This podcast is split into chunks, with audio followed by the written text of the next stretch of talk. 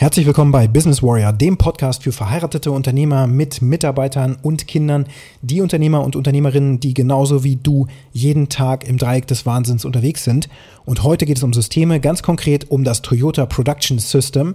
Und das schauen wir uns nach dem Intro direkt mal an. Also bis gleich. Hey!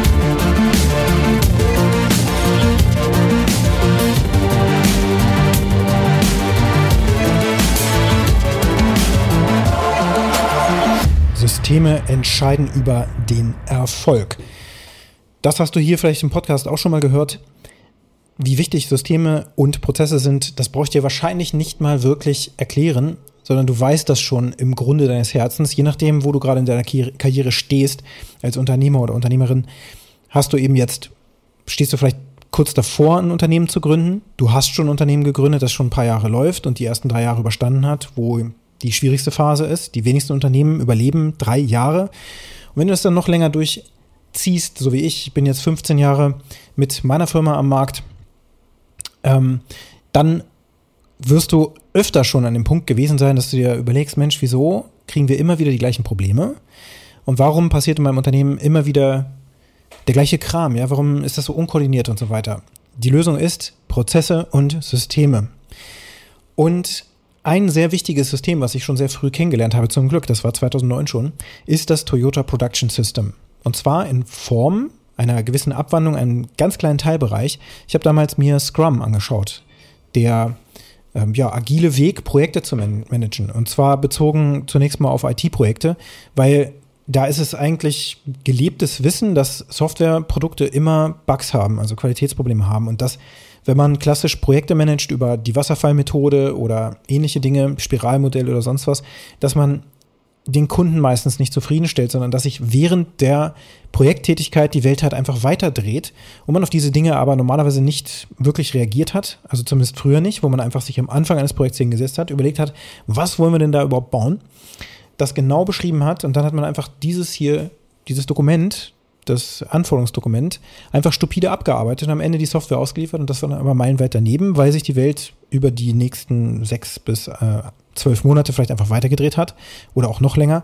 Und dann kriegt man eben eine Software von Latz geballert, die ja an der Realität irgendwie ein bisschen vorbeigeht, ne? Und dann muss nachgebessert werden und so weiter. Also sind Softwareprojekte eigentlich immer doppelt bis dreimal so teuer, wenn das mal reicht. Und das wirst du wahrscheinlich auch schon festgestellt haben. Nun, die Welt hat sich ja mittlerweile weitergedreht und es gibt mittlerweile ganz viele Softwareprodukte, die im Mietmodell auch dann gekauft werden können. Und damit finanziert man im Grunde auch die kontinuierliche Weiterentwicklung eines solchen Produkts, weil sich Produkte auch dauernd weiterentwickeln. Hast du schon bestimmt schon festgestellt, wenn du so ein CRM-System wie zum Beispiel HubSpot oder Pipedrive oder sowas einsetzt, um deine Kundendaten zu managen, ist ja auch ein System. Also wo erfasst du eigentlich Kundendaten bei dir? Vielleicht hast du auch ganz spezifische Tools.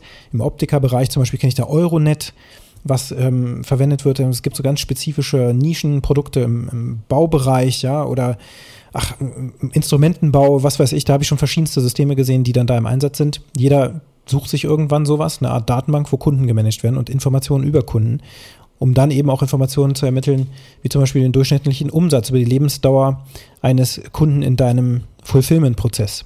Also nicht, dass der Kunde irgendwann ablebt, darum geht es ja nicht, sondern wie lange der Kunde sozusagen, also Lifetime, Customer Lifetime Value, wie lange der durch deinen Prozess läuft und wie oft er auch wiederkommt und so weiter und wie viel Geld du in Summe über die Gesamtzeit, die der Kunde bei dir Kunde ist, eben mit ihm verdienst. Und um sowas zu ermitteln, brauchst du ein System. Und da ist eine Datenbank eben gut. Und diese Datenbanken, die nennt man heutzutage dann eben CRM-System, Customer Relationship Management. Und ein solches System wie zum Beispiel HubSpot Pipedrive kannst du dir anschauen. Das kannst du kostenlos nutzen, auch sogar, bis, also tatsächlich für sehr große Kundendatenmengen. Und wenn man spezifische Funktionen nicht braucht, die man meistens auch gar nicht braucht, dann kannst du HubSpot zum Beispiel sehr lange kostenlos verwenden. Also wir machen das immer noch genau so. Und dieses System entwickelt sich aber über die Zeit auch kontinuierlich weiter, weil die ja auch Rückflüsse bekommen vom Markt. Man kann denen dann Support-Tickets reinstellen, wenn irgendwas nicht klappt oder so, oder man weiß nicht, wo finde ich jetzt irgendwie die und jene Funktion, dann wird das irgendwann erweitert. Dann stellen die auch fest, oh, die Leute wollen gerne jetzt direkt aus HubSpot eine Marketingkampagne starten über Facebook oder so. Und dann kannst du Facebook Ad Manager oder jetzt Meta Business Manager anbinden. Du kannst den Google Ads äh, kannst du connecten und dann kannst du Ads auf Google tracken und so weiter und so fort. Ne? Diese ganzen Dinge kannst du damit zusammenbringen, wo wir jetzt schon wieder im Marketing gelandet sind. Eigentlich vom Kundenmanagement hin zum Marketing. Aber da du ja Unternehmer und Unternehmerin bist und auch die Zahlenlage in deinem Unternehmen überwachen möchtest, musst du natürlich Systeme haben, aus denen du die Zahlen auch regelmäßig rauskriegst und dir dann im Grunde so eine Art Cockpit baust, dass du jederzeit weißt, so und so viel Umsatz ist gerade schon bis heute gemacht worden.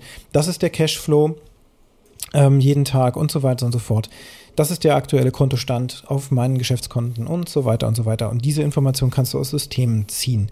Diese Systeme werden wiederum von Menschen entwickelt und die arbeiten heutzutage meistens nach agilen Prinzipien.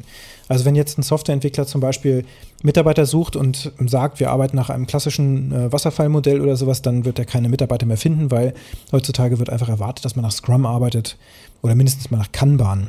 Aber was ist das eigentlich? Das sind agile Projektmanagement-Methodiken, die helfen dabei, die sind agil, ja, im Gegensatz zu, zu starr. Ähm, man definiert zwar schon upfront bei Start des Projekts im Voraus im Grunde, was alles gemacht werden soll, lässt aber die Dinge, die erst später kommen, eher vage. Das heißt, man sagt dann nur noch grob, ich möchte dann folgende Funktion haben. Zum Beispiel möchte ich nach den Kunden dann suchen können, wenn sie dann erstmal eingepflegt sind. Wir fangen aber damit an, diese Funktion umzusetzen, die dazu führt, dass wir erstmal Kundendaten überhaupt ins System bringen können. Wenn wir jetzt bei HubSpot arbeiten würden und wir würden überhaupt anfangen mit diesem Kundenmanagementsystem, das muss ja irgendwann mal gestartet worden sein, dann überlegt man sich eben, welche Bausteine müssen wir eigentlich abarbeiten, damit wir am Ende ein Gesamtsystem haben, womit wir dann erstmalig Geld verdienen. Und das ist schon der Knackpunkt. Nämlich mit Scrum schafft man dann einen kurzen Time to Market. Das bedeutet, wir überlegen uns, das ist das Produkt, wir fangen an und wir definieren erstmal den minimalen Funktionsumfang, den wir überhaupt erstmal brauchen. Das muss auch noch nicht mal besonders toll aussehen oder so, aber es muss die Kernfunktionalität geben und damit können wir dann am Markt, dann können wir erst einen Markttest machen. Wir können gucken, finden wir dafür Kunden, gibt es überhaupt einen Markt für das, was wir uns überlegt haben, wie viele Kunden werden wir wo kriegen, wie viel können wir mit dem Kunden umsetzen und so weiter und so fort. Da kriegt man erst einen Beta-Kunden, die es vielleicht kostenlos nutzen ähm, für eine ganze Weile, ein halbes Jahr oder so. Und dann steigt der Preis, dann kommen immer mehr Leute, das äh, trägt sich weiter, aber natürlich muss man auch Marketing machen und dann wird das Produkt eben weiterentwickelt. Und zwar wieder vom Feedback oder mit Feedback vom Markt. Und das haben wir ganz genauso gemacht mit unserem Prozessmanagement-System alphaprocess.io. Kannst du mal auf der Seite nachschauen, wenn du Lust hast. Und deine Prozesse eben digital damit managen möchtest. So, das ist Scrum. Kanban ist dann so ähnlich. Es ist halt ein bisschen einfacher und es ist im Grunde, ja, geht darum, dass dein Prozess, der Produktions- und Wertschöpfungsprozess immer optimal ausgelastet ist. Nie überlastet, aber auch nicht unterlastet ist. Das ist ein Prinzip, die wir im Toyota Production System wiederfinden. Das Toyota Production System ist kurz nach dem Zweiten Weltkrieg bei Toyota entstanden und ehe es, sage ich mal, fertig war, hat das gute 50 Jahre gedauert. Ist in Japan eben aus der japanischen Kultur heraus entstanden. Im Kern geht es darum, dass wir Verschwendung im Unternehmen eliminieren. Denn auch das war bei Toyota der Fall. Es gab sehr, sehr viel überflüssiges Zeug, was da gemacht wurde, ja, in der Produktion. Ähm, es wurde, die Produktion war nicht ausgelastet und so weiter. Es gab diverse Probleme. Und natürlich kam auch mit der Industrialisierung und dann nach dem Zweiten Weltkrieg, mit der Massenproduktion und so weiter, gab es ja eben auch Herausforderungen, ähm, sowas wie Just-in-Time zum Beispiel zu realisieren, dass man eben nicht alles auf Halde kauft an Rohstoffen oder an Betriebsmitteln, die man braucht, damit man sein Produkt herstellen kann, sondern man hat das eben dann gemacht, on demand, so viel, wie wir eben für die nächsten Produktionszyklen brauchen. Zum Beispiel für den nächsten Monat oder sowas, einen Monat im Voraus bestellt oder vielleicht auch ein halbes Jahr oder ein Quartal im Voraus. Man hat die Lieferanten eingebunden in diesen ganzen Prozess, damit die das auch wussten und so weiter. Und naja, viele Jahre sind ins Land gegangen. Dieses System ist verfeinert worden, noch und nöcher. Und heute schätzt man ungefähr 20 Prozent der japanischen Firmen arbeiten nach dem Toyota Production System. Das sind nicht sehr viele. Also kann man sich ausmalen, dass es nicht ganz einfach ist, ein solches System auch kulturell zu verankern, selbst in der Kultur, wo es entstanden ist. Nachdem aber dieses Toyota Production System so in den 80er Jahren dann auch rübergeschwappt ist in die westliche Welt und auch nach Deutschland eben, ähm, haben eben auch hier Firmen begonnen, dieses System einzuführen. Und das sind tatsächlich auch die Big Player, ne? also die Automotive-Industrie bei uns natürlich in Deutschland, die ist ja sehr, sehr stark vertreten. Ich glaube, Opel hat zuerst angefangen, dann kam auch Daimler mit dazu, Volkswagen, Audi, Porsche, der Wiedeking von Porsche, ein großer, großer Fan des Toyota Production Systems. Ähm, die haben dann angefangen, das einzuführen. Und deshalb eben solche ähm, ja, Methodiken wie zum Beispiel das der kontinuierliche Verbesserungsprozess, den es im Grunde in jedem dieser Automobilunternehmen gibt. Das heißt, jeder Mitarbeiter im Unternehmen hat jederzeit die Möglichkeit, zum Beispiel über so einen Feedbackkasten ähm, Verbesserungsvorschläge einzubringen. Da sind verschiedenste Dinge gemacht worden. Ich weiß gar nicht, woher das stammt. Ich glaube, es war Mercedes-Benz oder es war Tesla, das weiß ich nicht. Aber die arbeiten eben auch nach diesem System. Die Mitarbeiterin, ich glaube, es war Mercedes, die an der Stelle gearbeitet hat, wo Türdichtungen verbaut wurden. Die hat festgestellt, diese Türdichtungen wurden immer so auf Maß sozusagen angeliefert, aber die waren immer ein Stückchen zu lang oder so, mussten dann gekürzt werden. Und dabei gab es natürlich dann ja Abfall, also Verschwendung. Ne? Am Ende wurden so und so viel Kilometer an Dichtung pro Jahr weggeworfen. Oder die konnten zumindest nicht verarbeitet werden. Vielleicht mussten sie recycelt werden. Das ist Verschwendung. Und die einfache Idee war, dass diese Mitarbeiterin einen Vorschlag gemacht hat, äh, lass das doch einfach als Rollenmaterial oder auf Rolle anliefern. Das heißt, wir können einfach von der Rolle genauso viel abschneiden, wie wir eben brauchen. Dann müssen wir nichts wegschmeißen. Also ein super einfaches äh, Prinzip und ein total einfacher Gedanke. Wir haben das umgestellt und haben eben diesen ganzen Waste beseitigt, unglaubliche Kosten reduziert und die Mitarbeiterin hatte auch noch was davon, weil eine Bonuszahlung ausgezahlt wurde, die nach oben aber gedeckelt ist. So daneben spart pro Jahr Millionen ähm, an Kosten natürlich. Und die Mitarbeiterin kriegt davon, weiß nicht, wie viel sie bekommen hat, muss man mal recherchieren, vielleicht 200.000 Euro oder 100.000, ich weiß es nicht, wo das gedeckelt ist. Ne? Und das gibt es eben auch bei Volkswagen. Und das schon seit ewigen Jahren. Ich kenne das schon aus den 90ern. Auch die Just-in-Time-Produktionen haben die da ja auch dann ganz stark massiv hochgefahren, ähm, als da auch der Chefeinkäufer gewechselt hat. Ähm, das war ein Spanier, ich weiß gerade den Namen tatsächlich gar nicht mehr aus dem Kopf. Aber dadurch hat sich eben diese Filmkultur auch verändert und tatsächlich auch vor vielen Jahren schon hingen auch an der Wand bei Volkswagen Prinzipien, die eben aus dem Toyota Production System stammen, an der Wand, nämlich die sieben Arten der Verschwendung. Interessanterweise hat Volkswagen da aber neun draus gemacht. da haben sie schon zwei hinzugefügt, also im Grunde Verschwendung bei den sieben Arten der Verschwendung hinzugedichtet.